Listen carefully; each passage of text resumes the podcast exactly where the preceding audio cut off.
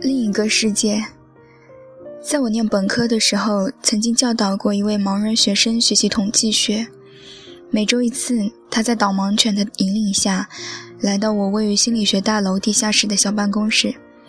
与他一起工作的经历给我留下了深刻的印象。一些对我来说轻而易举的事情，他做起来却是比登天还难。我也看到他与导盲犬之间极为亲密的关系。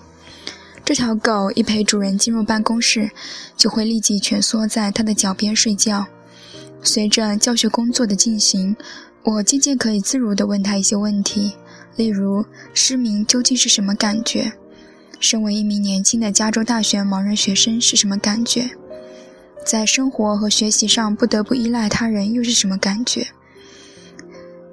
几个月之后，我已经开始对他的生活状态有所了解。尽管只是很少的一部分。某一天，他忽然问我，愿不愿意在大学图书馆里的盲人阅览室为他进行辅导，而不是在我的办公室。我花了些功夫才找到那间阅览室。刚一进去，我就呆住了，恐怖地意识到整间屋子完全处于黑暗之中，到处都是死一般的寂静，没有一点灯光。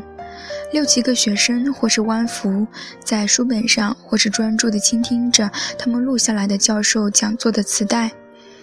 这个奇怪的场景让我的脊背冷汗直流。直到我的学生听到我来了，连忙站起身来，走向电灯开关，为我打开灯。那个时刻是如此宁静和清晰。我此时才意识。自己根本什么也不了解，我完全没有理解另一个人的世界。只有当我逐渐进入一个情绪更为稳定、生活也可预期的世界之后，我才开始意识到，我对这个世界所知甚少，也完全不清楚在里面生活究竟会是什么样子。在许多方面，我都只是这个正常世界中的一个陌生人而已。这是一种令人冷冷静的想法，而且有利有弊。我的情绪仍然会不时激烈的变换，使我有时沉浸在心灵处于边缘的美妙感觉当中。白色躁狂，充满强烈激昂的经历，绝对确定的目标，以及源源不绝的想法。在这种情况下，长期坚持服用锂盐就变得难上加难了。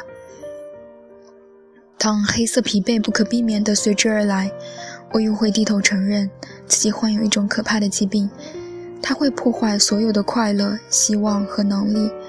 我开始渴求大部分同事所享有的日常规律，也开始体会到，要让自己的思维浮出水面是多么的劳神费力。的确，在我情绪高涨的几周时间里，我可以完成很多工作。但是新提出的项目和许诺总是要在灰暗的时期完成。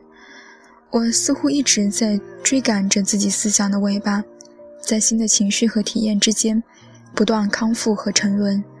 新的事物开始丧失新鲜和光彩，而仅仅积累经验也不再具有任何意义，远不及我期待探索这些体验所能达到的深度。我情绪当中的极端成分已经不像过去那么明显。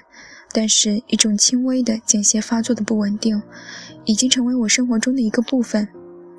多年之后，我终于确信，对我来说，某种程度的心灵平稳不仅是需要的，而且是绝对必须的。然而，在内心深处的某个地方，我仍然相信，只有狂乱的激情才能催生出强烈而又持久的爱情。这一念头。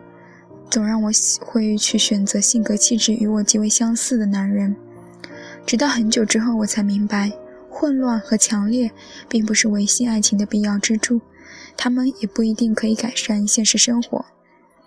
正常的人并不总是那么乏味无聊，可能恰恰相反，变化和激情尽管通常更加浪漫和刺激，但从本质上来看，却并不利于我我们对他人产生更稳定的体验和感觉。当然，一个人在面对友谊和家庭的时候，往往会凭直觉产生某些信念。但是，当你陷入一段感情，能够反映、加强和保持自己反复无常的情绪和性格气质时，这些信念也就不那么重要了。我已经与第二任丈夫共同生活了二十余年，我从他那里愉快而又痛苦了明白的这种爱的可能性，以及他的稳定与成长的可能性。